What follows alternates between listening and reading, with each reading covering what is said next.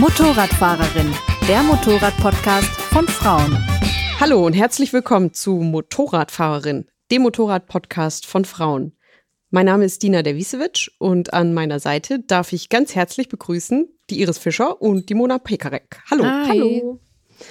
Iris arbeitet für das Motorrad Action Team und Mona ist im Service-Ressort der Zeitschrift Motorrad und ich selbst bin bei Motorrad Online. Also so viel erstmal zu uns. In dieser Folge geht es um das Thema Bekleidung. Wir sprechen über unsere Lieblingsteile und darüber, was uns besonders wichtig ist. Zufälligerweise sind wir ein ziemlich diverses Grüppchen. Iris, du bist häufig auf der Rennstrecke unterwegs, also von Kopf bis Fuß oft sportlich eingekleidet, inklusive Rennleder. Mona, dich sehen wir oft im Gelände, mal als Trailerin, mal im Enduro-Outfit auf der Crosspiste. Hier in der Redaktion sehe ich dich aber meistens in Motorrad-Leggings und äh, Hoodie. Und Badelatschen. das stimmt. Heute ausnahmsweise.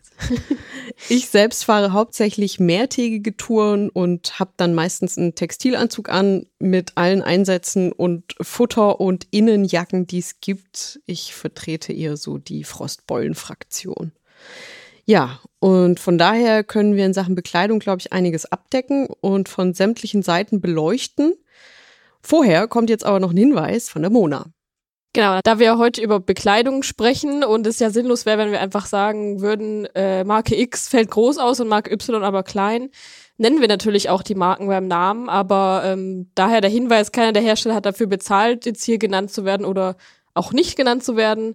Ähm, genau, wir fanden es aber einfach sinnvoll, die dann auch zu nennen. Und ja, wie gesagt, es sind auch teilweise nur Beispiele. Wir sind jetzt nicht, wir haben jetzt nicht sämtliche Herstellerlisten durchgegangen und sämtliche Größentabellen, aber einfach so ein bisschen Erfahrung aus unserer Redaktion hier mit äh, reingebracht. Und starten wollten wir mit unseren Lieblingsteilen, die wir hier extra mitgebracht haben, ähm, damit der Tisch ja auch nicht ganz so leer ist. Und ich habe mich jetzt ganz spontan entschieden, weil hier nämlich drei Sachen liegen, dass mein absolutes Lieblingsteil äh, tatsächlich Handschuhe sind, kurze Sommer, sportliche Sommerhandschuhe in weiß oder nicht mehr ganz so weiß. Iris hat einen Einteiler, aber für drunter mitgebracht, und zwar Funktionswäsche. Und die Dina hat ihre geliebten Daytona-Stiefel vor sich. Ja, ich steig mal ein, um auch gleich das Klischee zu erfüllen, ähm, dass Frauen total auf Schuhe abfahren, mit den Stiefeln von Daytona. Lady Star GTX heißen die. Und die habe ich mir damals gekauft, als ich mich zum Motorradführerschein angemeldet habe. Ich habe tatsächlich an allem gespart. Ähm, an der Textilkombi, am Helm, an den Handschuhen, aber tatsächlich die Stiefel. Da habe ich äh, ordentlich was investiert.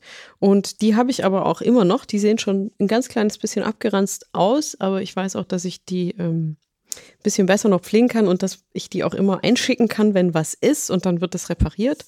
Genau. Und die Stiefel habe ich mir damals gekauft, weil die eine erhöhte Sohle haben. Vorne und hinten. Hinten sind das so um die sechs Zentimeter und vorne am Fußballen sind es zwei Zentimeter. Und ja, das ist aber kein so ein, so ein, wie sagt man das, so ein Stöckelschuhabsatz, sondern es ist mehr oder weniger so fast eine durchgehende Sohle, die halt hinten höher ist als vorne. Und ich bin nur 1,58 Meter, 1,57 Meter, irgendwie sowas groß und äh, habe damals eben den Schwerpunkt darauf gelegt, dass ich einigermaßen gut auf den Fußboden komme. Ist das der einzige Grund, warum du am meisten für die Stiefel investiert hast? Dass du eben höher bist oder besseren Halt hast? Oder gab es noch einen anderen Grund, warum du gerade eigentlich bei allem gespart hast, nur an den Stiefeln nicht? Also tatsächlich war das damals der einzige Grund, weil ich noch nicht so viel Wert auf Knochenbrüche und Sprunggelenke und so, da lag mein Fokus einfach noch nicht drauf.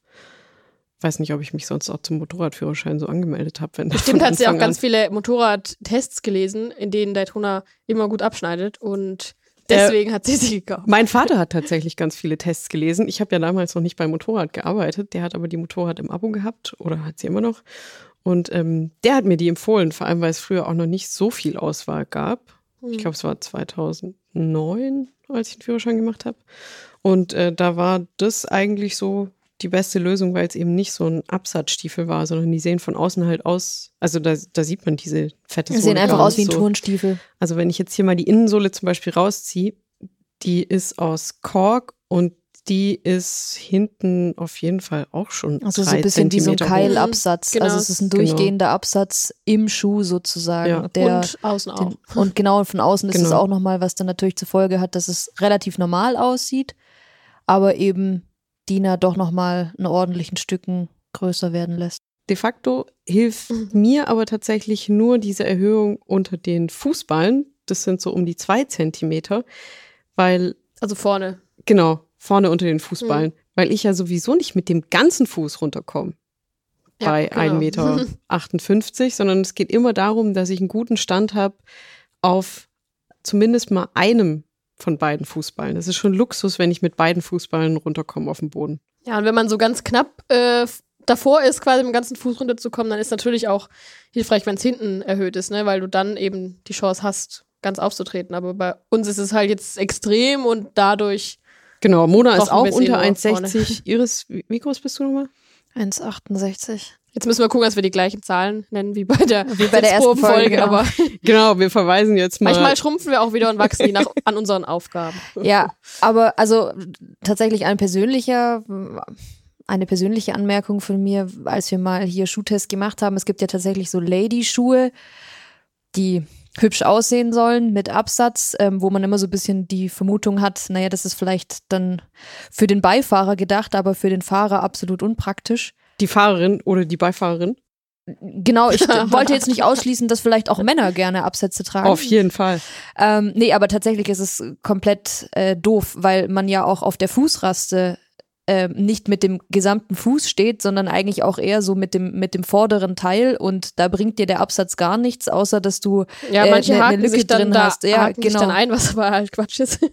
Genau, also- so nah dann. Ja. da sollte man auf jeden Fall auch beim Kauf drauf achten, dass man äh, sich überlegt, wofür ich die denn genau haben will und sollen die wirklich nur gut aussehen oder sollen die für mich eben auch funktional Das Gute ist, dass sich das ja gegenseitig nicht mehr ausschließt mittlerweile, dass es irgendwie cool aussieht, aber trotzdem funktioniert.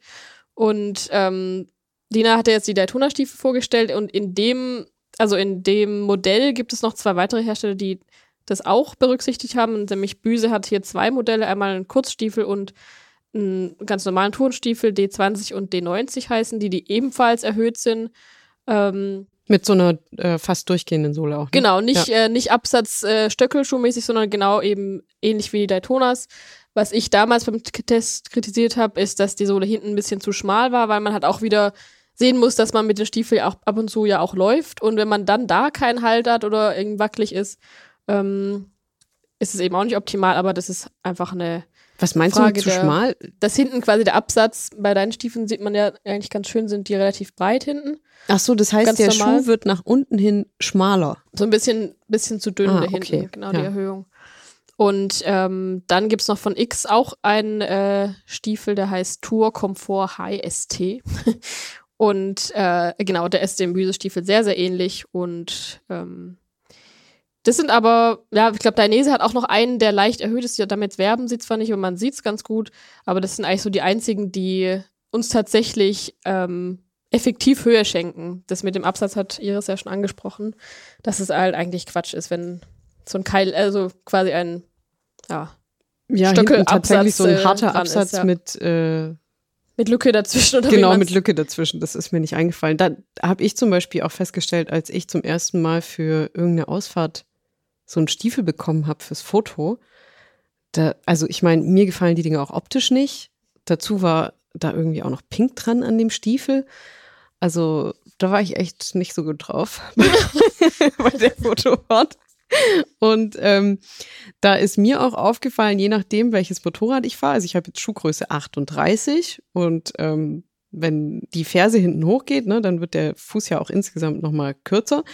Und wenn ich dann praktisch auf der Fußraste stehe und zum Schalten auf der Fußraste nach vorne rutsch, um mich unter den Schalthebel Mhm. zu ordnen oder eben drauf zu tappen, je nachdem, ob äh, hoch oder runter äh, schalten angesagt ist. Aber dann bleib ich hinten mit diesem Absatz an der Fußraste ja, hängen. ja. Es macht überhaupt keinen Sinn, wenn man selber fährt, solche Schuhe zu tragen. ja, ich glaube, für eine, also als Sozia ist es dann wiederum fast sogar schon praktisch, weil der, der macht ja eh einen super spitzen Kniewinkel als Sozia und kann dann ja vielleicht seine Füße mit der mit dem Absatz so einhaken einfach auf den Soziusrasten und ist dann da äh, platziert. Aber auch beim Design gibt's halt eindeutig Schuhe, die zwar wirklich cool sind. Wo, neulich habe ich halt hellblaue Motorrad-Sneaker gesehen mit Glitzer dran. Ich habe die auch getestet, aber die sind halt eindeutig auch nur für Sozia, Sozien ähm, entworfen, weil man zweimal damit schaltet und dann sind die halt schwarz vorne, ne? Aber es gibt halt auch cool designte Frauenschuhe, die funktional sind und gut aussehen. Und äh, hier steht auch ein Paar, das fast mein Lieblingsteil geworden wäre, zum Beispiel mit Zebra-Muster, aber trotzdem halt vorne schwarz und äh, verstärkt, dass man einfach die auch benutzen kann zum Fahren. Ja. Die sehen echt cool aus. Also die sehen auch so aus, dass du sie mal einfach so zu Jeanshosen hier anziehst. Ja, es gibt halt auch mittlerweile einfach Sneaker, die sehen aus wie Schuhe bekannter Skate-Marken. Also da fällt auch einfach keiner auf, dass es Motorradschuhe sind und es gibt halt fast keine Ausrede mehr heutzutage, keine zu tragen. Auch wenn man sehr darauf achtet, gut auszusehen. Ja, ich habe so äh, tatsächlich den Eindruck manchmal, dass es noch bei den vielleicht sehr frischen Fahrerinnen und Fahrern schon darauf ankommt, noch, dass man den Knöchel sieht. Also so wie es eben gerade ganz normal mit Jeans und Sneakern die Mode ist, äh, nehmen die das mit aufs Motorrad. Von denen hat wahrscheinlich auch noch keiner die Erfahrung gemacht, dass im Stand irgendwie so ein Motorrad halt auch mal umkippen kann. Oder einfach auch Teile heiß sind. Also ja, das genau. geht auch ganz oft so, ne? Der muss ja auch. Und Naja. ich glaube, da, ähm, ja, das sind so Erfahrungen, da können wir wahrscheinlich schwätzen, was wir wollen. Die muss man dann selber machen. Gut wäre es halt, wenn es nicht mit einem gebrochenen Sprunggelenk anfängt, weil das ist echt kompliziert. So Narben von einem heißen Motorteil oder einem Auspuff, die hat man dann fürs Leben. Das ist dann ein Tattoo vom eigenen Motorrad. Aber ja, da muss jeder seine eigenen Prioritäten setzen. Das war kleine Mama-Einschub noch. Was mir halt noch voll oft auffällt, wenn ich jetzt, also ich muss ja total oft jetzt hier irgendwelche Stiefel suchen oder zusammensuchen und ich habe Nummer Größe 36 und ähm, habe da A bei Rennstiefeln große Probleme, überhaupt was zu finden. Gehen meistens, wenn überhaupt die Damenversion erhältlich ist, bei 37 los. Das geht natürlich noch, klar.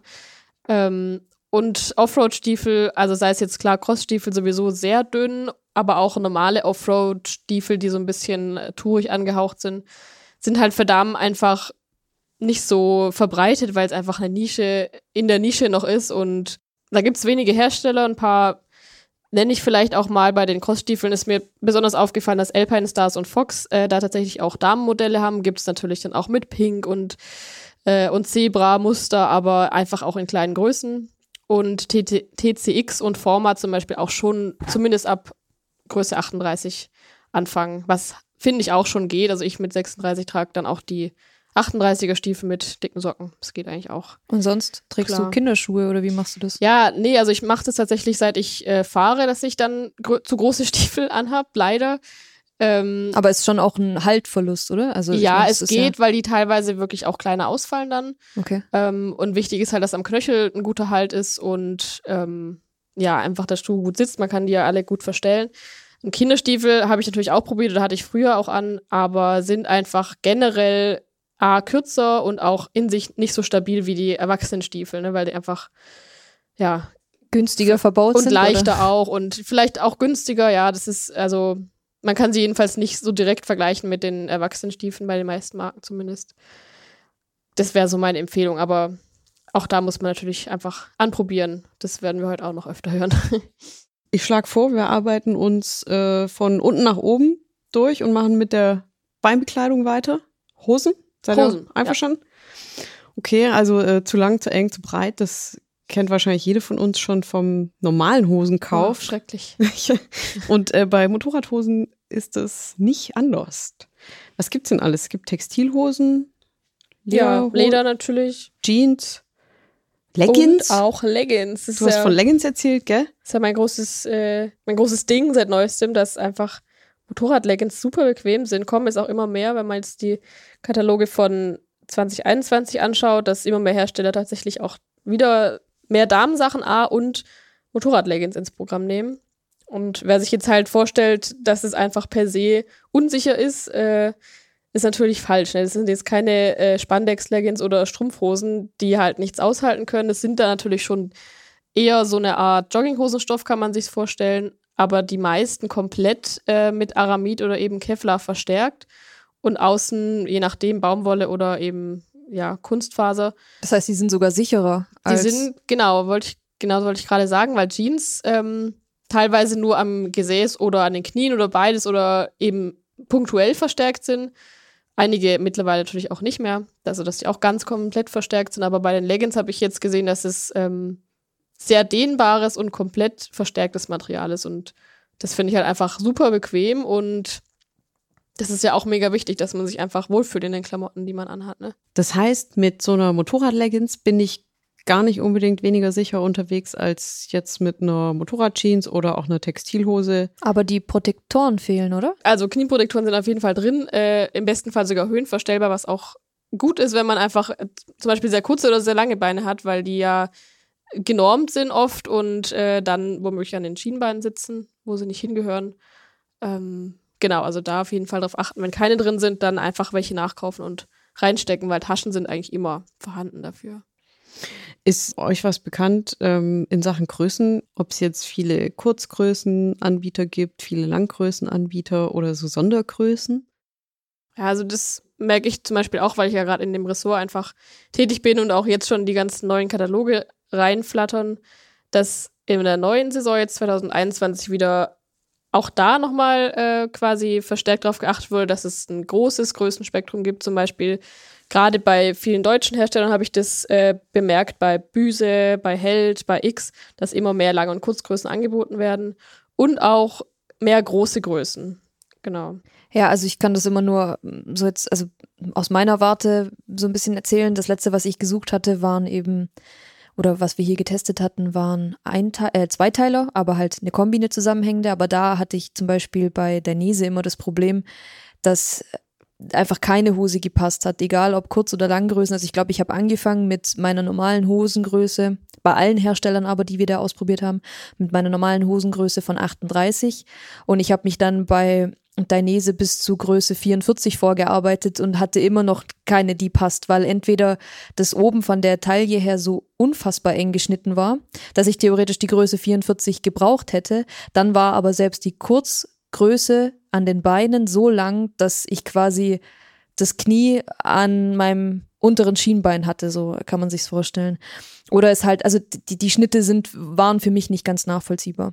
Ja, das ist ja tatsächlich auch ähm, so ein bisschen immer das Problem, dass die italienischen Marken oder gerade die beiden großen Alpine Stars und Dainese einfach per se kleiner ausfallen oder enger geschnitten sind und man da wahrscheinlich, also die meisten einfach eine ein bis zwei oder drei sogar Nummern größer kaufen müssen, ja. Bei Alpine Stars ging es mir tatsächlich so, dass mir dann Größe 40 gepasst hat und auch so gepasst hat, dass es einigermaßen vernünftig war.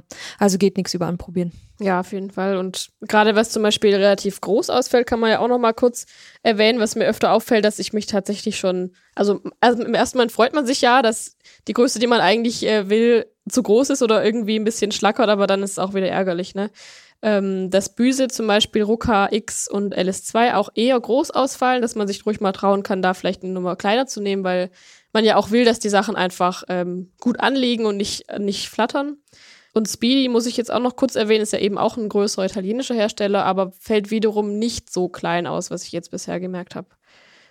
Habt ihr noch irgendwelche Beispiele, wo ihr gemerkt habt, das fällt besonders groß oder klein aus?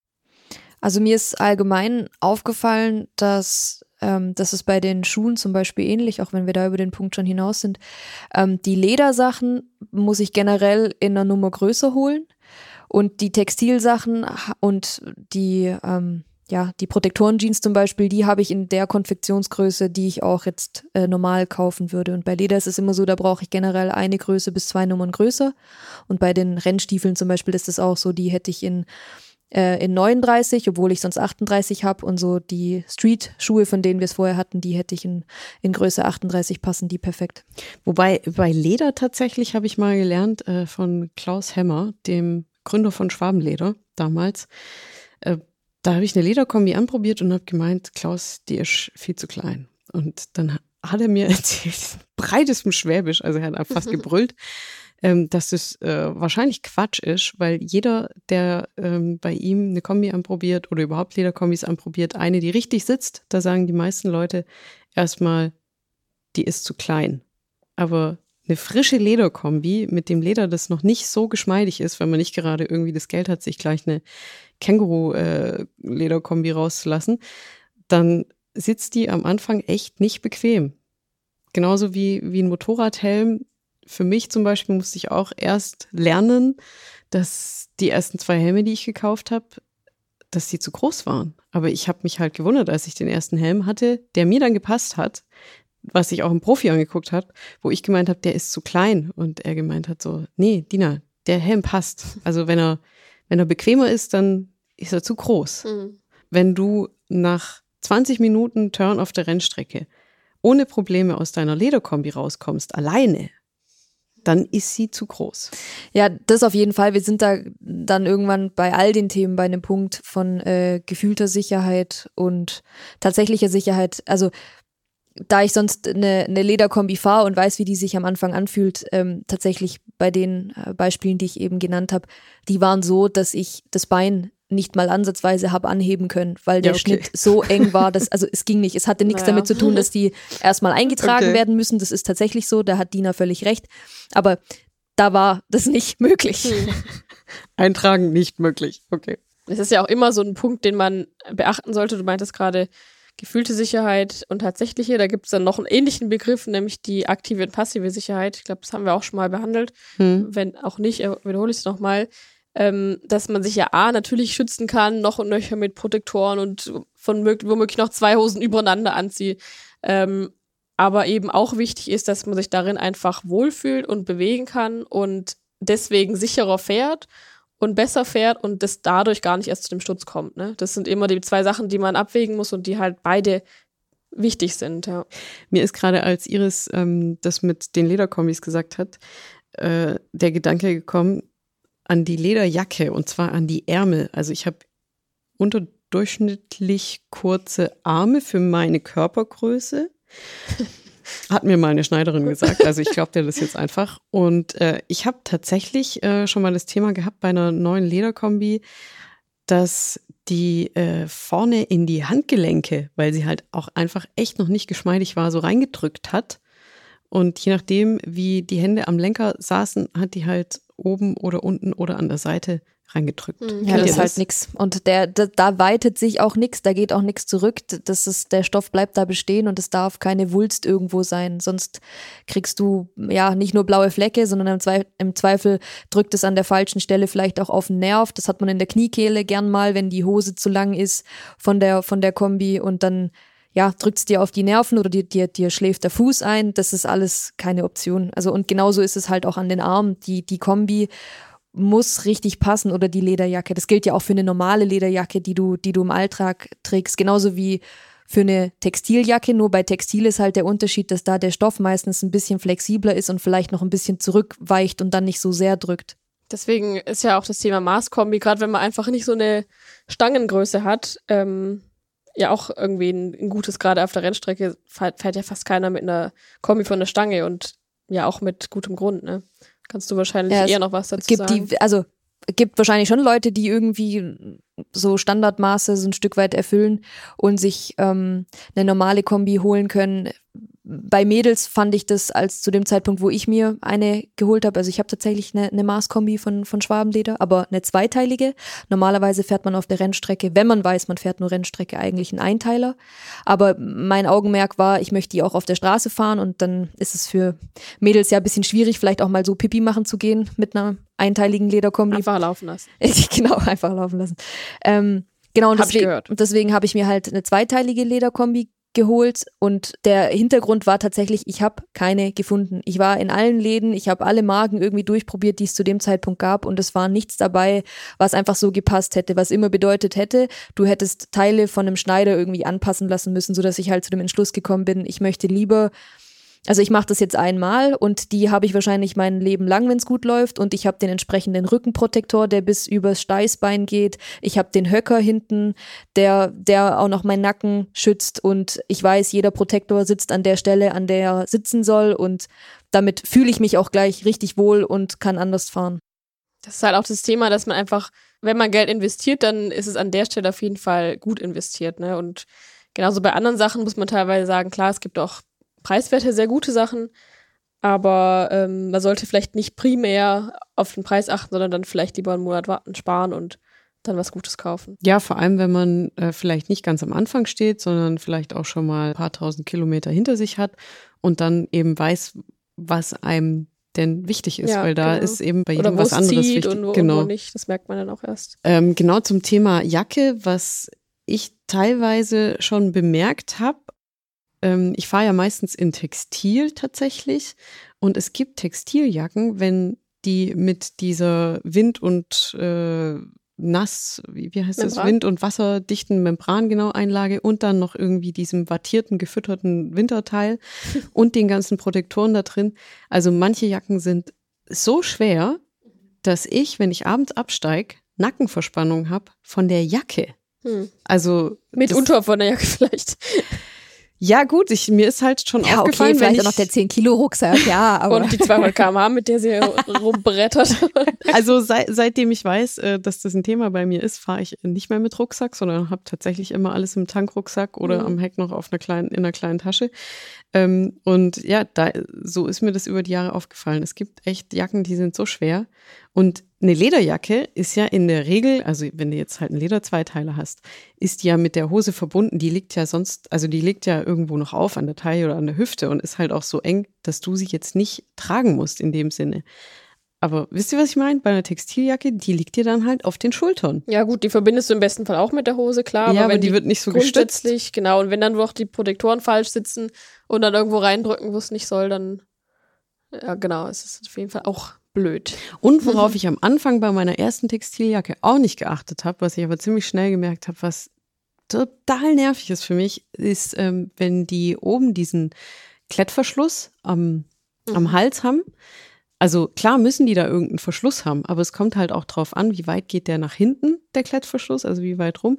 Weil es ist so nervig, wenn da die Haare ständig drin hängen bleiben. Ja. Also nicht nur, dass es zieht, sondern du hast ja dann auch das, das Thema, je nachdem, ob du, ob du gerade einen Buff trägst oder nicht, dass dann bleiben dann die Haare vorne im Klettverschluss, dann wandern die so am Kinn und dann Helm und dann kitzel dich unterwegs was und du machst irgendwie mit dem dicken Handschuh da unterm Helm rum und denkst dir, ah, ich krieg dieses verdammte Haar da nicht gefasst. Ja, also gerade mit dem Klett, also A, mache ich seltenst den Kragen zu bei einer Jacke. Ich weiß nicht, woran es liegt. Murat, Aber- du hast einfach keine Vorbildfunktion. Nee, es geht auch oft einfach nicht. Ich trage, also da kommen wir vielleicht nachher noch zu, also gerne und auch viel Buffs, zum, also Schlauchschals.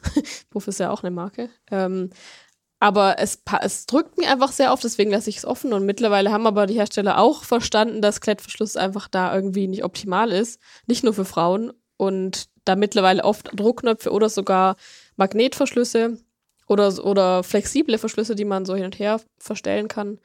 Ja, ich Ähm, glaube, das ist was, also man muss halt auf jeden Fall drauf achten, das ist nichts, was man jetzt im Laden beim Kauf unbedingt gleich sieht und Genau, erkennt, sondern man denkt halt, ah super, es passt, der Protektor passt auch gut, die Jacke gefällt mir vielleicht auch ganz gut, die nehme ich mit, aber es gibt nichts nervigeres, wie wenn dir die Haare hängen bleiben oder, was ich auch schon hatte, ist, dass, dass, das, dass der Klettverschluss so reibt am Hals und dann hast du da wie so eine wunde Stelle, weil, weil das immer wieder so ein kleines Stück aufgeht. Also es ist lästig und muss nicht sein, da Ja, gibt es genau. bessere Lösungen. Ja, also Klett an der Jacke generell äh, ist fast fast schon überholt. Also mittlerweile klar, es sind ist halt die günstigere Variante für die Hersteller. Aber das nächste Thema ist ja auch äh, Funktionsunterwäsche, ist ja super anfällig für sowas, ne? Und wenn Ja. du halt überall Klettlaschen hast in der Jacke, dann dauert es ungefähr drei Fahrten, bis man halt das erste Loch irgendwo anders drin hat. Ja. Und das ist halt auch nervig. Aber ja, es kann ja, man kann einfach auch nicht alles, wenn man halt einfach dann 100 Euro mehr in die Hand nimmt, hat man vielleicht alles mit Magnetverschlüssen, aber hat eben die 100 Euro nicht mehr. Also Das heißt, du fährst äh, Textil hauptsächlich und welche Marke ist da so die beste, die dir passt? Mm, Ja, also die beste ist halt für mich irgendwie als Serviceredakteur so ein bisschen schwierig, weil ich so viele Sachen fahre und immer wieder positiv überrascht werde. Also gerade in den jetzt im letzten Jahr, ich bin ja hier noch nicht so lange dabei, ähm, aber von Jahr zu Jahr werden die Sachen einfach besser und man merkt, dass die Hersteller wirklich auch auf die Bedürfnisse auch von Frauen halt verstärkt achten. Ne? Und ähm, was mich zum Beispiel positiv überrascht hat, ist LS2. Die haben ja relativ neu jetzt auch ähm, Bekleidung und nicht nur Helme. Und da habe ich auch eine ziemlich eine meiner Lieblingsjacken mit einer Kapuze. Sieht einfach super cool aus, wie so eine Winterjacke. Und passt mir einfach super gut. Aber das ist halt alles subjektiv, ne? Das ist einfach von Schnitt her, passt mir das gut. Aber sagt jetzt nichts aus über die Marke, dass es das Beste ist oder schlechter. Also schützen an sich tun sie alle, wenn man auf die Protektoren und auf das Material achtet. Thema Rückenprotektor. Iris, du hast bei deiner äh, Maßgeschneider-Lederkombi ist der ja hinten schon eingenäht fest. Genau. Und Mona, fährst du hoffentlich auch mit Rückenprotektor? Wie Klaro. machst du's? Ja, also ohne könnte ich mir ehrlich gesagt gar nicht mehr vorstellen, ohne Rückenprotektor zu fahren. Ähm, ich tue tatsächlich eigentlich immer einen in die vorbereitete Tasche in den Jacken rein, wenn nicht schon einer drin ist. Ähm, einfach auch ein zertifiziertes Modell, Level 2 am besten, könnte man darauf achten, ist einfach hinten auch dann aufgedruckt. Bei vielen Jacken muss man tatsächlich aufpassen, wenn die kommen, dann denkt man, es sei einer drin. Wenn man dann aber die Tasche öffnet, sind dann oft nur so Schaumstoff-Platzhalter drin, die weder zertifiziert sind noch großartig schützen. Also da einfach kurz einmal reinschauen, äh, wenn man sich nicht vorher informiert hat, was da drin ist. Ansonsten gibt es natürlich auch noch diese Umschnallprotektoren oder Protektorenwesten. Wenn man das hinkriegt und es einen nicht stört, dann finde ich es ganz cool, wenn man sich einen Rückenprotektor holt, der zum Umschnallen ist, der am besten halt auch übers Steiß geht. Noch kurz äh, Thema Protektorenjacke fällt mir ein. Ähm, diese Netz- oder Mesh-Jacken, die dann äh, ziemlich eng auch anliegen und äh, an sämtlichen Stellen eben auch vorne an der Brust mit den Protektoren ausgestattet sind. Mona, da hattest du mich mal darauf hingewiesen, dass du auch mit äh, einer Person gesprochen hast, die dachte, okay, so eine Protektorenjacke reicht dann aus. Und äh, das tut sie aber nicht, ne? Ja, die sind, also die Jacken sind halt eigentlich vorrangig für Offroad oder Motocross-Einsätze, Enduro, sowas konzipiert. Ähm, aber unter einer normalen Jacke, klar, hat man da die Protektoren an der richtig gut sitzenden Stelle, aber man hat eben die Aramidverstärkung nicht. Wenn man jetzt eine normale Jeansjacke oder sowas drüber zieht oder eine, genau, einfach eine normale Jacke, ähm, hat man eben den Aufprallschutz, aber nicht den Abriebschutz, der eben bei einer Motorradjacke auch noch wichtig ist. Okay, also unbedingt einfach noch ein Teil am besten drüber ziehen, das mit Aramid oder Kevlar verstärkt ist, das Genau. Material. Ja. Okay, dann äh, haben wir jetzt Stiefel, wir haben Hose, wir haben Jacke. Biegen wir mal ab zu den Händen. Machen wir die Handschuhe. Machen wir die Handschuhe. Ja, wir haben äh, das typische Klischee-Thema Frauen mit langen Fingernägeln und was sollen die um Gottes Willen mit Und Motorrad kalten Händen. und kalten Händen. Gut, das eine stimmt, das andere nicht. Zeig mal, doch. zeig mal eure Hände. Ja, die sind bunt, Lackiert aber die sind ja nicht schon. lang. Nee, ja, geht. Nee, Also wir nee die hier- brechen auch immer ab, wenn man. Nee, wir sind hier äh, drei Frauen am Tisch und keine von uns hat lange Fingernägel. Ähm, tatsächlich aber kalte Hände.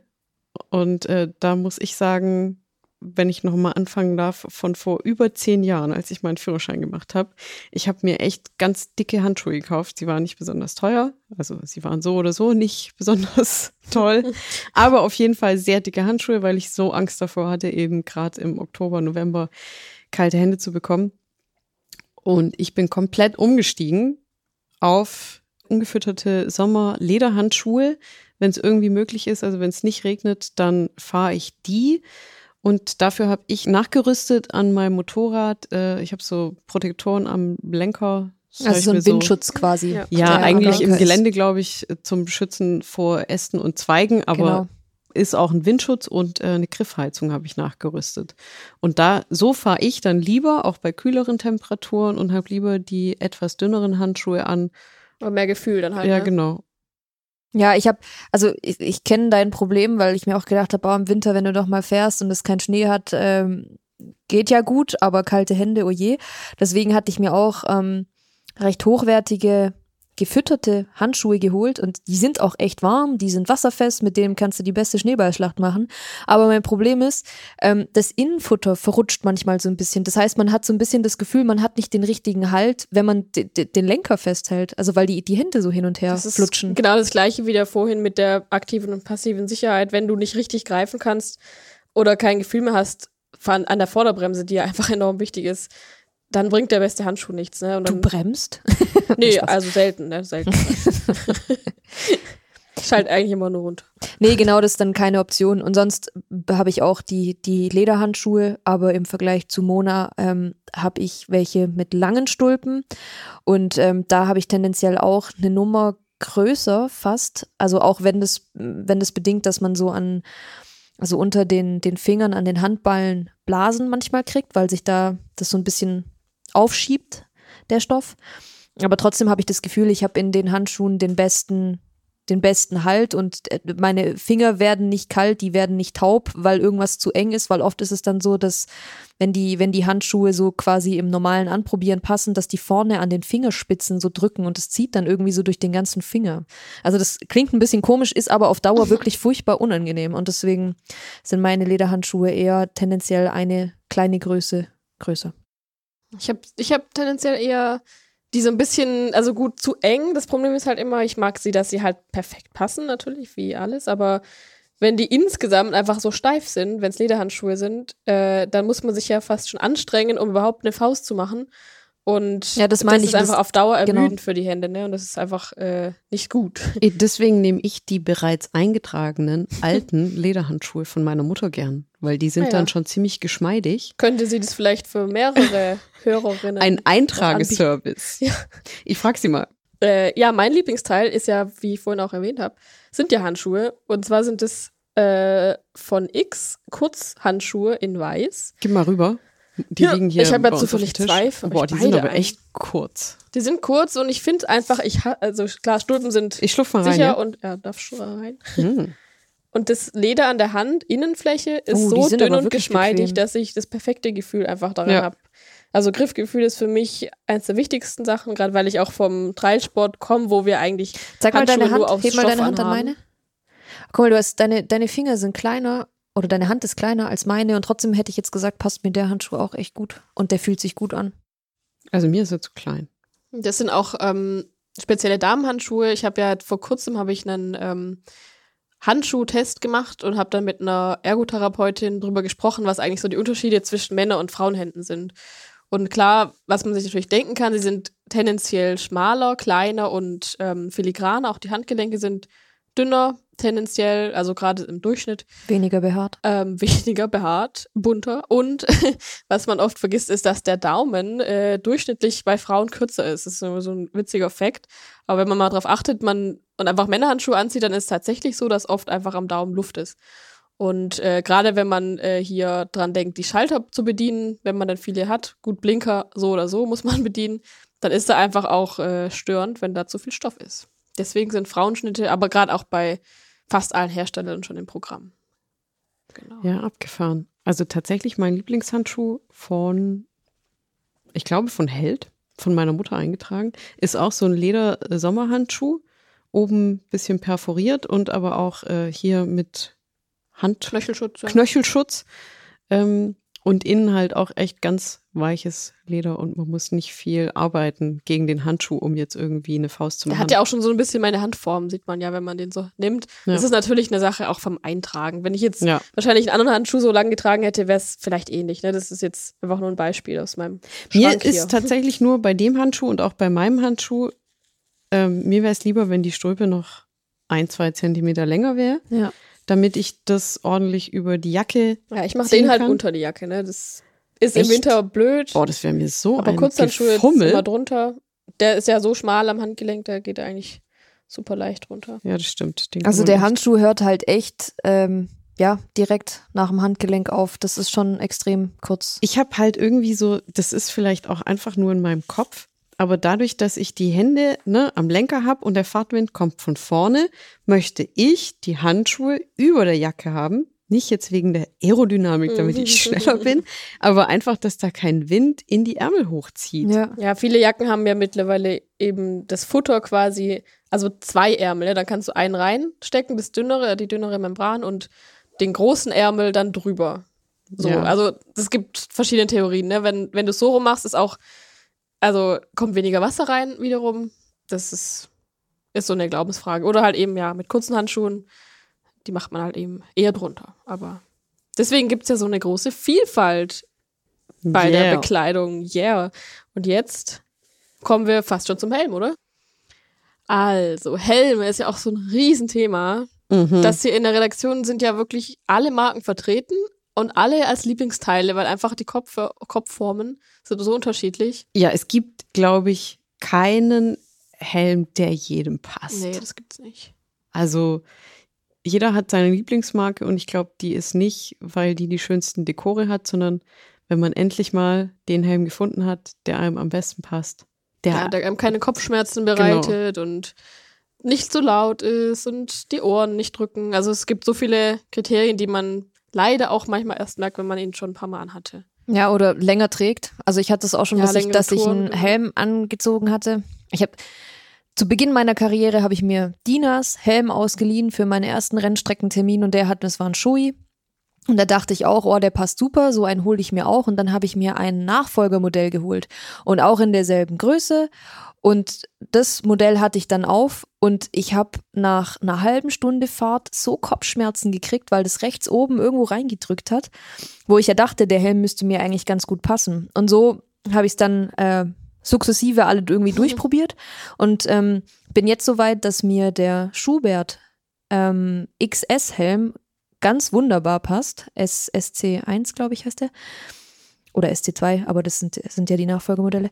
Ähm, bei jeder anderen Marke ist es aber Minimum Größe S, weil XS zu klein ist. Also der perfekt passende Helm ist der Schubert, danach kommt dann ein X-Light und dann kommt lange nix, weil alle anderen Helme sind entweder so, dass sie mir am Kinn zu weit sind, aber oben drücken oder eben komplett völlig unförmig auf meinem Kopf sitzen.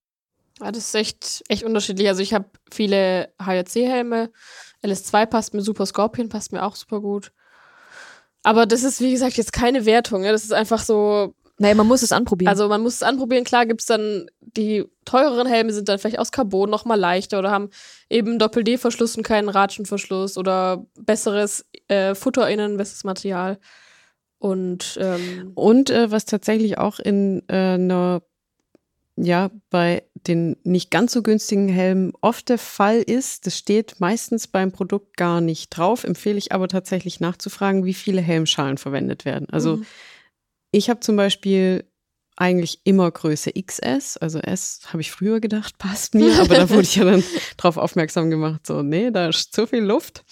Ähm, also ja, habe ich XS und zwischen S und XS ist es ja, ich glaube, da gibt es keinen Hersteller, der dafür zwei unterschiedliche Helmschalen anbietet. Hm. Aber es gibt sehr wohl Hersteller und das merkt man dann im Preis. Die haben eben für ML zum Beispiel eine Helmschale, für S und XS und für XL und was weiß ich, wenn es halt noch gibt, XXL.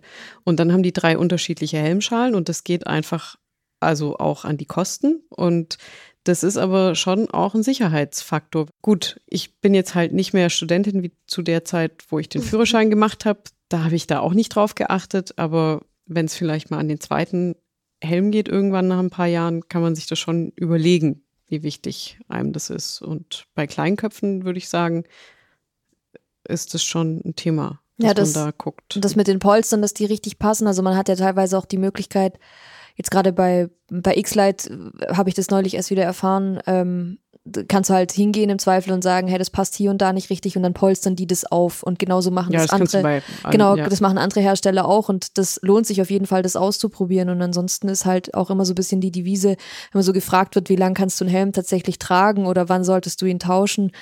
Und da gibt's ja jetzt keinen so, so einen richtigen Standard, aber wie viel du halt einen Helm fährst, wie viel du reinschwitzt, wie viel Dreck der abkriegt, das ist alles was, was den Helm angreift. Ich glaube immer, wenn man sich die Frage stellt, sollte ich mal wieder einen neuen Helm kaufen, ist die Antwort ja, weil dann ist es soweit.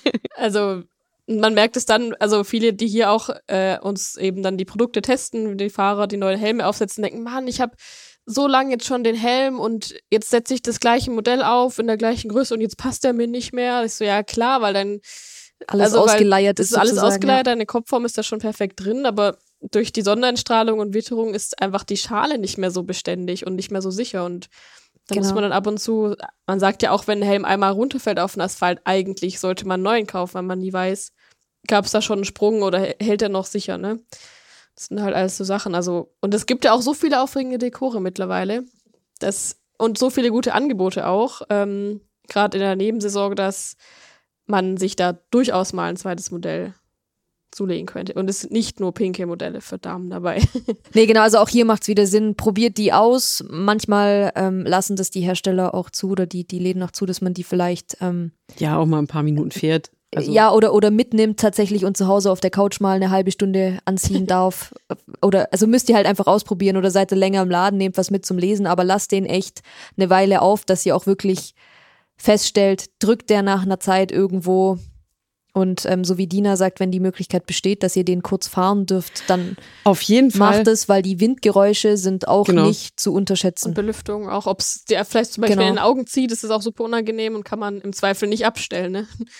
Noch eine Sache zu den Helmen. Wir haben jetzt die ganze Zeit über spezifische Frauengrößen gesprochen. Ähm, und es gibt tatsächlich auch einen Frauenhelm, aber genau ein Modell, das ich gefunden habe, zwar von Schubert, den C4 Pro, gibt's auch für Woman, also in der Frauenausführung. Und ähm, das, da geht's eben nicht ums Dekor. Klar, also die meisten Hersteller haben eben ein, zwei pinke Modelle dabei, die sie dann für Ladies quasi ähm, ausschreiben. Die wir auch total gut finden. Die wir, immer. also, ey, ich fahre ab und zu schon pinke Helme und finde es auch witzig, aber.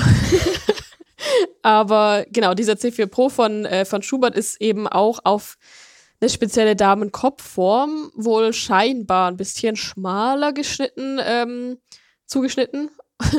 Und ja, da weiß ich nicht, ne, ob man das wirklich braucht oder ob es Frauenkopfformen gibt oder nicht. Aber wer den mal ausprobieren möchte, den gibt's auf jeden Fall von Schubert. Und ansonsten habe ich noch nie die Erfahrung gemacht, dass ich jetzt das Bedürfnis nach einer Frauenkopfform im Helm hatte. Ihr? nee, Nee. nee, kann ich jetzt auch nicht. Einfach nur die Marken ausprobieren und schauen, welche einem am meisten passt. Oder am ich hab, besten passt. Ja, ich habe gerade den riesen Luxus, dass äh, ich einen Helm fahre mit äh, selbsttönendem und selbstenttönendem Visier. Das ist ziemlich abgefahren. Ich habe sehr lichtempfindliche Augen, habe aber echt nicht so große Luft, äh, Lust auf so diese Touring-Helme mit der Sonnenblende, weil die ja doch immer ein paar Gramm mehr wiegen als ähm, die Rennsporthelme mit einem ordentlichen Doppel-D-Verschluss.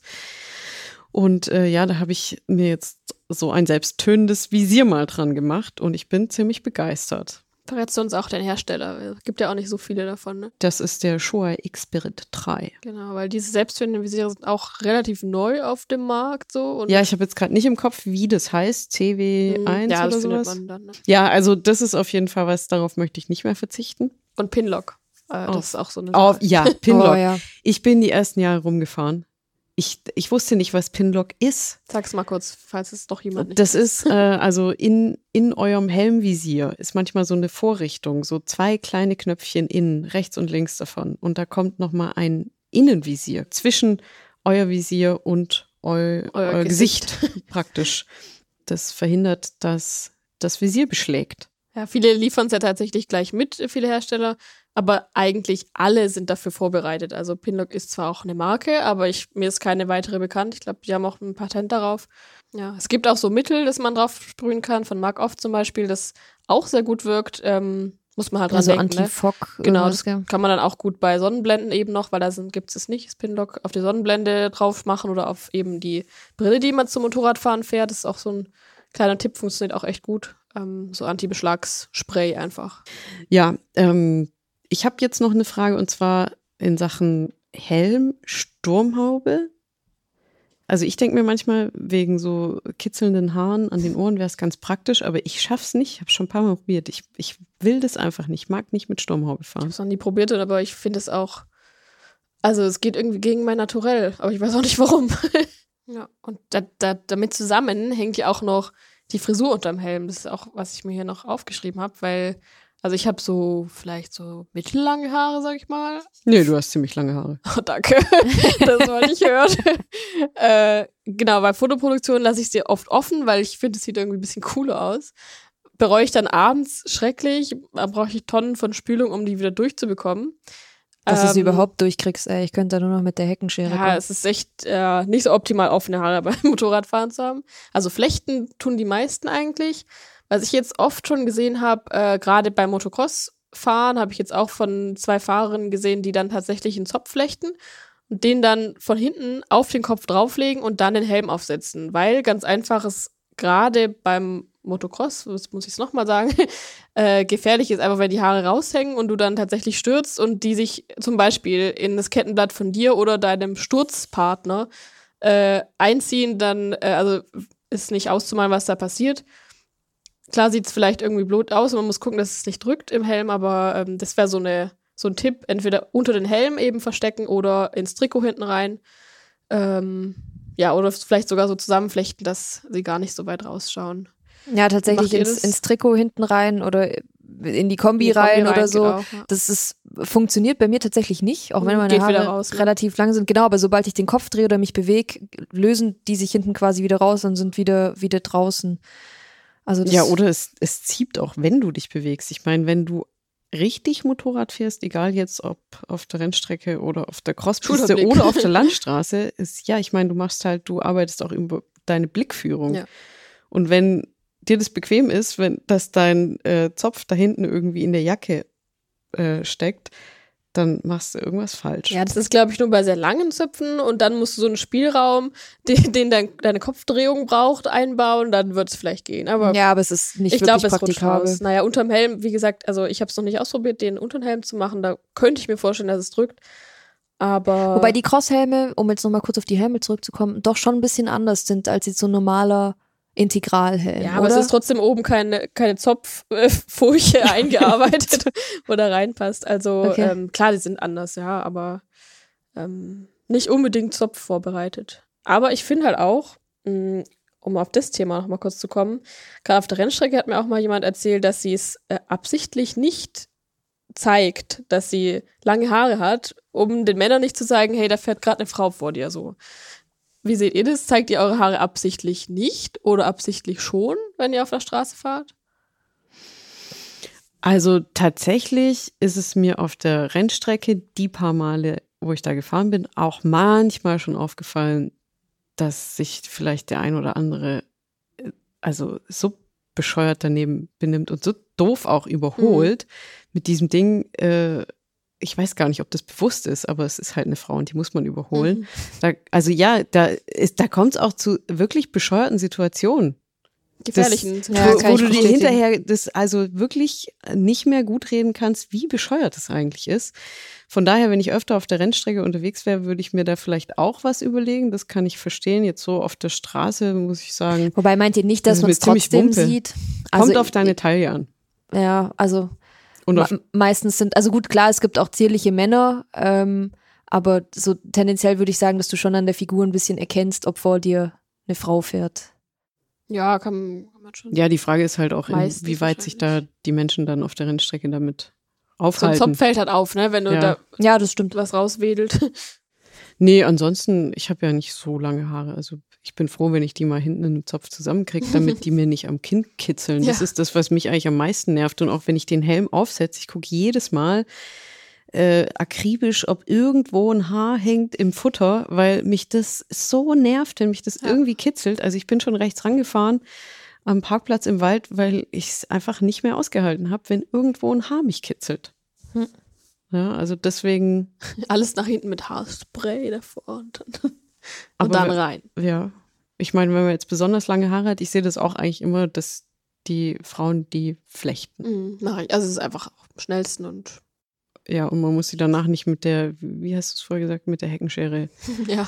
Äh, also die verzuppeln ja trotzdem, ne? Also das, du flechtest die zwar, machst die zusammen, aber da hängen ja dann trotzdem immer an der Seite dann am Ende so viele Haare raus, dass man denkt, wer hat dir denn die Haare gemacht? Äh, ich hast du auch, glaube ich, die Steckdose gefasst? Wenn ich eine Woche lang echt Motorrad fahre, was ich nicht so oft mache, leider, aber ähm, und immer wieder halt Helm auf und ab. Die, die brechen die ab und ja. die brechen nicht nur unten ab, sondern auch oben. Also gerade ja. da, wo du einfach den Helm immer wieder hoch, also drauf und absetzt. Und das finde ich auch echt ätzend. Und da, gut, wir können natürlich jetzt hier auch noch über Haaröl und Beautyprodukte reden, aber jetzt. Nee, aber tatsächlich ähm, habe ich auf der Rennstrecke einmal erlebt und danach auch in PS vorgestellt. Und zwar ähm, gibt, gibt es so einen Überzug, so einen Haarüberzug. Also du flechtest dir die Haare zusammen und dann machst du so einen Überzug hin, den du vor, den du oben am Kopf quasi mit so einem Gummi festziehst. Also es sieht übertrieben aus wie so ein, wie so ein Kondom, was du quasi drüber ziehst, genau. Aber halt ähm, mit einem vernünftigen, also es gibt's ja oft bei Cross, äh, bei, bei Harley-Fahrern oder so, die das mit so einem Lederzeug haben. Aber in dem Fall ist es halt tatsächlich so ein, so ein Synthetik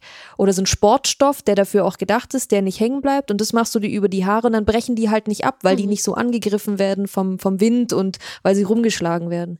Ich habe gerade noch eine Idee. Vielleicht, wenn es das noch nicht gibt, vielleicht melden wir das als Patent. Ja, an. dann sag's am besten jetzt im Podcast. Okay, ich sag's nicht. Sturmhauben aus Seide. das gibt's schon. Ah, okay. Weil dann brechen nämlich die Haare nicht ab. Und jetzt frage ich Mhm. mich auch, muss ich mich nie mehr fragen, wo, wofür man eigentlich eine Sturmhaube Ja, ich glaub, braucht. jetzt haben wir wüsste das ich, wofür so- ich eine Sturmhaube brauche. Und zwar eine aus Seide, damit die Haare oben am Kopf nicht abbrechen, wenn ich ständig den Helm auf und abziehe. Ja. Also, ich möchte das Thema Schlauchschal ansprechen, falls jetzt nicht jeder weiß oder nicht jeder weiß, was gemeint ist. Ähm, Buff ist eine Marke, aber ihr wisst alle, Manche sagen auch Buff. Buff, okay. Alpine Stars, Buff, Buff, Alpine Stars, jeder wie er mag. Also ich habe immer einen an, auch bei 40 Grad. Ich habe panische Angst, dass mir irgendwelche Viecher, die stechen können, ähm, so im Fahrtwind da an den Hals fliegen und mich dann verstechen. Deswegen, ich habe immer einen Buff an. Auch. Ja. Ich habe auch gerade eins an. Das stimmt. Ich sag der Buff, sagst du das Buff? Da, Ich habe eins an. nee, ein Halstuch, meine Ah, ich. okay. Das ist nämlich kein Buff. Du, du machst manchmal schon auch abgefahrene Sachen. Du hast manchmal sogar zwei Buffs an. Warum Das das? ist richtig. Das ist eigentlich mein Geheimtipp. Den wollte ich jetzt ganz prominent platzieren. Und zwar mindestens, mindestens zwei Buffs anziehen. Kein Wunder, dass du die Jacke nicht mehr zukriegst da oben. Ja, ja, ich glaube, es liegt echt ein bisschen daran. Aber es ist einfach geil, weil einer ist oft, also das baumelt dann so rum, wenn man es nicht in den Helm steckt. Ich mache immer so, einen lasse ich am Hals und packe den schön in die Jacke ein, den anderen stecke ich quasi über meinen Mund in den Helm und habe dann da eben alles dicht. Und der zweite Vorteil ist einfach, wenn man den Helm absetzt und eben m, dann sich um die Helmfrisur Sorgen macht, kann man quasi den das eine einfach als Haarband benutzen, einfach hochziehen und dann hat man schon eine Frisur. Und das andere, zum Beispiel auch jetzt, super als Mundschutz benutzen. Deswegen sind zwei einfach besser als einer. Und also, Ich probiere das mal ich habe das echt schon oft gemacht, dass ich teilweise, dann, ne, dann machst du irgendwie Kaffeepause, setzt deinen Helm ab und denkst so, oh Gott, was ist auf meinem He Kopf los? Ja, das kommt davon, dass du mit offenen Haaren fährst. ja, das, ja, das stimmt. Aber auch mit Zopf, ne, da sieht man ja auch oft aus wie so ein Ja. Fisch einfach, keine Ahnung. Und wenn man dann das, äh, das äh, Tuch, äh, schönes gemustertes Tuch in die Haare zieht, machen viele und sieht irgendwie auch ganz cool aus und schützt die Ohren noch und den Hals, wenn man ein zweites anhat. Also, Cooler Tipp. Cooler Tipp. Zwei Buffs. Brav, tragt einfach zwei. Können wir zu meinem Lieblingsstück kommen? Ja, was ist dein Stück? Die Funktionsunterwäsche. Wollte sie mal anfassen. Iris hat Okay, ihren reden wir Einteiler doch noch. dabei. Über Unterwäsche. Er ist gewaschen. Ja, ich, ähm, das, der, oh, oh. Mhm. Ja. Oh, wenn ihr okay. wüsstet. Also, Also gar nicht so dünn, sehr stabil. Das fühlt sich, also, aber wenn du ihn anhast, fühlt er sich nicht dick an. Also, es ist eine Held Rayskin Unterwäsche, Einteiler. Die gibt es auch nicht für Männlein oder Weiblein unterschiedlich, sondern die gibt es nur so in dieser einen Ausführung. Ähm, ist aber echt großartig, weil transportiert den Schweiß ganz wunderbar. Und ähm, ich habe es ja vorher schon gesagt, wenn man irgendwie vernünftig auf der Rennstrecke unterwegs ist, da ist es ja im Sommer meistens auch irgendwie heiß. Man schwitzt nach diesen 20 Minuten wirklich sehr und ich hatte ganz früher auch einen Einteiler, auch von Held und das hatte aber einen deutlich dünneren Stoff und dann zieht man quasi die Kombi aus und reißt versehentlich ein Loch in die Funktionsunterwäsche, einfach weil die so äh, irgendwie an der Haut klebt und ja, das passiert irgendwie ganz schnell und das passiert bei dieser Rayskin-Unterwäsche überhaupt nicht. Die Darf ich ist mal echt sehen? gut. Die hat einen Reißverschluss vorne. Das Und, ist wie so ein Onesie. ja, oder okay, so einen kleinen Kragen oben. Wie so ein Strampler. halt. Genau. Ja. Und dann hast du es ja anliegender Strampler. du hast es ja auch gern, dass es so ein bisschen aufgeribbelt wird an den Stellen, wo du dich eben viel bewegst. Das passiert bei der auch Boah. wirklich nur minimal. Ja. Aber ich habe tatsächlich jetzt viele Unterwäschen unterschiedliche ausprobiert und ich hatte immer irgendwie das Gefühl, also entweder das, das fühlt sich so ein bisschen glitschig an oder es fühlt sich so arg nach Synthetik an, was ich auf der Haut irgendwie überhaupt nicht brauchen kann. Oder es ist so, dass es total schnell müffelt. Hm. Und ähm, das ist echt eine, das, die würde ich mir jederzeit wieder kaufen, die ist ihr Geld sowas von wert. Da hast du ja dann auch zufälligerweise den Testsieger von dem letzten Funktionsunterwäschentest ausgewählt. Also nicht gerade das Modell, aber das ist das gleiche Material.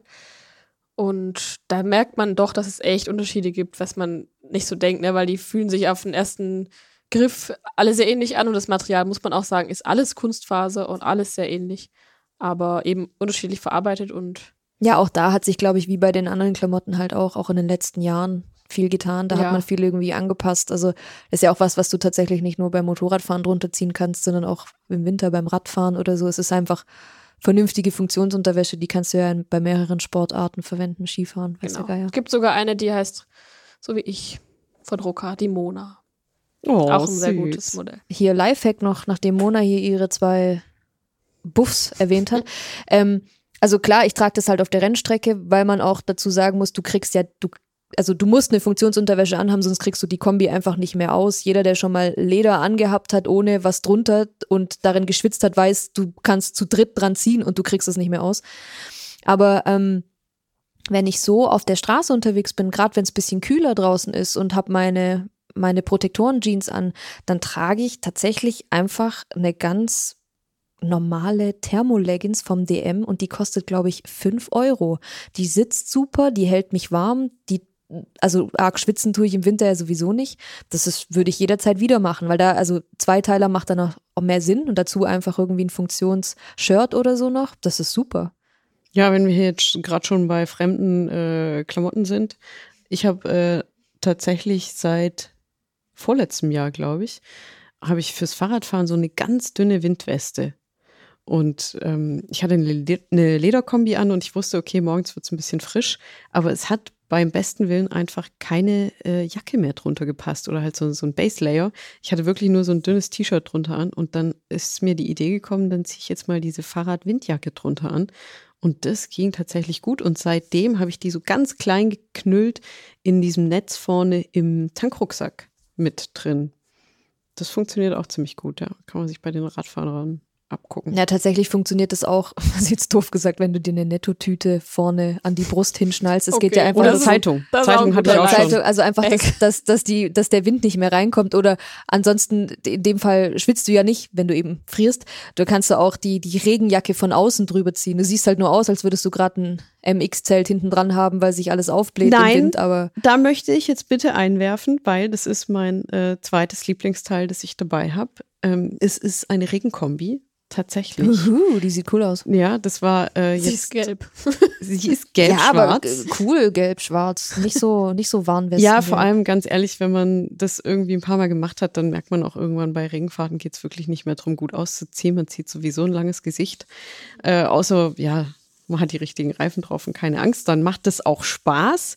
Und ich fahre oft tatsächlich im Regen. Und für mich war ganz lange Regenkombi so ein Kleidungsteil, wo ich vor allem schon beim Packen schlechte Laune bekommen habe, weil es halt schwer ist und weil es äh, für meine Verhältnisse immer ziemlich viel Platz weggenommen hat, dafür, dass ich was mitnehmen muss, von dem ich hoffe, dass ich es nicht brauchen werde. Mhm. Und ähm, dann habe ich diese äh, Held Rain Block entdeckt und habe erst überlegt, boah, das sind so rund 90 Euro pro Teil, also Jacke und Hose, also es ist wirklich nicht günstig, aber sie ist leicht, sie lässt sich total einfach und klein zusammenfalten und sie macht eine richtig gute Figur. Unglaublich. Ich habe äh, schon eine Dame aus meiner Runde mitfahren sehen, die, also so bin ich überhaupt erst auf diese Regenkombi gekommen und die ist vor mir gefahren und äh, da habe ich sie gefragt, äh, hm, was sie gemacht hat, ob sie abgenommen hat, sieht sehr gut aus und sie so, nein, das ist die Regenkombi, die macht so eine gute Figur. und ich wollte es nicht glauben, aber ist das die, eine Damengröße dann auch? Also Ja. Der, die gibt's in Damen- und Herrengrößen und äh, die ist eben auch ein bisschen tailliert.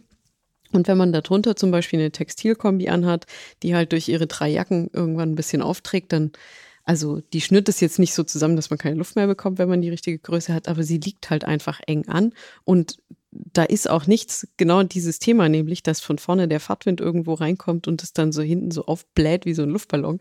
Das gibt's bei der Jacke nicht. Ich glaube, das liegt an dem Material. Also es ist auf jeden Fall, seitdem nervt's mich überhaupt nicht mehr, wenn ich äh, eine Regenkombi Du einpacke. freust dich quasi auf den Regen. Ja, und ich habe die jetzt tatsächlich auch, ich habe jetzt lange Jahre bei so mehrtägigen Ausfahrten meine, ähm, immer meine Textilkombi angehabt und nicht mehr meine Lederkombi, weil ich irgendwie immer Schiss hatte, wenn es dann doch mal ähm, regnet oder halt morgens auch mal kalt ist, dann muss ich einfach sofort ganz schnell in diese Regenkombi reinkommen und die immer parat haben und noch dazu passt auch einfach halt nicht so viel jackenmäßig das Zeug drunter, dass ich mich warm anziehen kann. Und da habe ich es jetzt dieses Jahr das erste Mal so gemacht, dass ich äh, meine Textilkombi zu Hause gelassen habe, meine Lederkombi genommen habe, weil ich wusste, ich habe ja diese Regenkombi dabei. Und morgens, also jetzt nicht jeden Morgen, aber wenn es eben frisch war in den Bergen, dann habe ich einfach diese äh, Regenjacke morgens drüber gezogen. Die hat, also es war perfekt. Und okay, farblich passt jetzt dieses Gelb, Neongelb-Schwarz nicht zu meiner weiß-roten Lederkombi. Das sah natürlich nicht super gut aus, aber das war mir auch egal. Ich habe nicht gefroren. Ja, deswegen Ja, gut. hier die Regenkombi. Und ich habe noch eine Frage. Ohrstöpsel. Fahrt ihr mit oder ohne? Auf jeden Fall mit. Ja, ich, also ich muss mich halt outen, dass ich es halt noch nie gemacht habe. Ach, Mona, du bist Und- so eine krasse, du hast so eine krasse Vorbildfunktion. Ich bin so stolz auf dich, wie du das ausfüllst. Aber ich, also ganz ehrlich, ey, mir hat es auch keiner gesagt. ja, und wenn Also es dann mal jemand sagt, dann bist du schon Und schwerhörig. jetzt habe ich schon Genau. keinen Bock mehr drauf. Was? Jetzt will ich es aus Prinzip nicht mehr machen. Nee, ich glaube, äh, medizinisch gesehen ist es schon gut. Ja, auf jeden Fall. Aber Also, ich will nicht.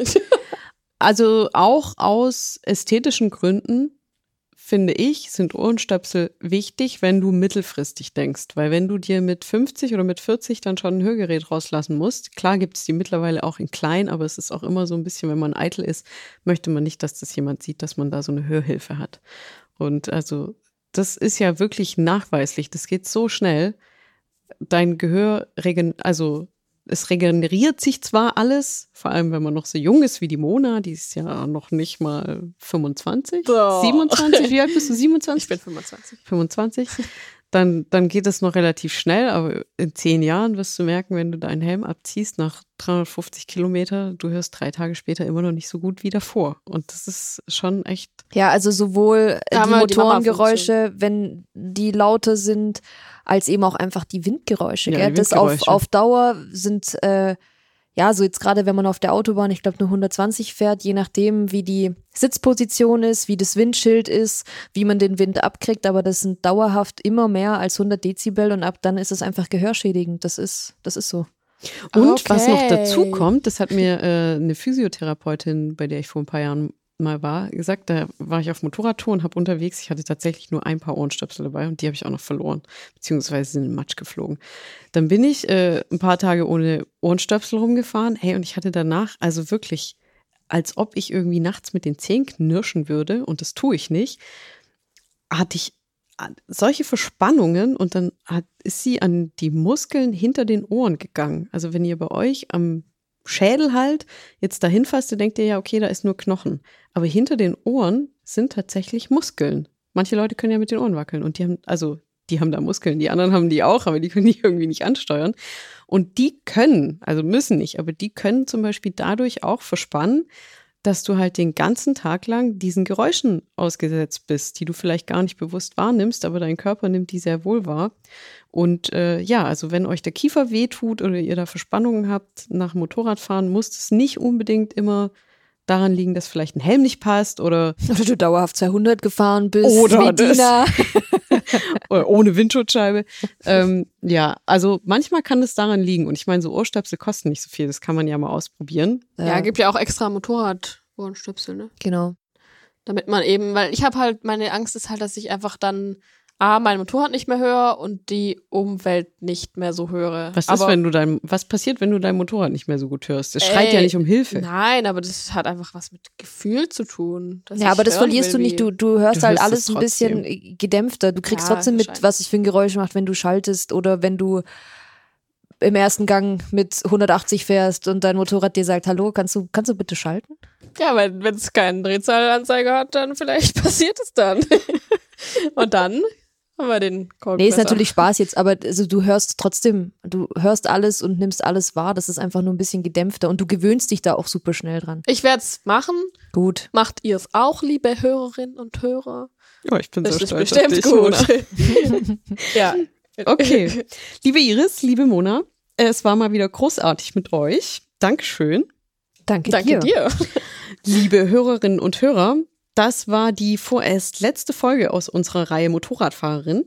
Wenn ihr uns gerne zugehört habt, empfehlen wir euch den Motorrad-Podcast Kurvendiskussion.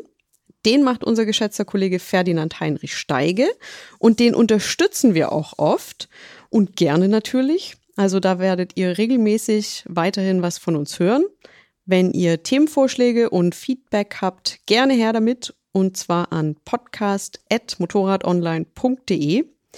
Alle Motorrad-Podcasts findet ihr auch unter www.motorradonline.de slash podcasts. Wir hören uns. Bis dahin, gute Fahrt und gute Zeit. Tschüss. Ciao.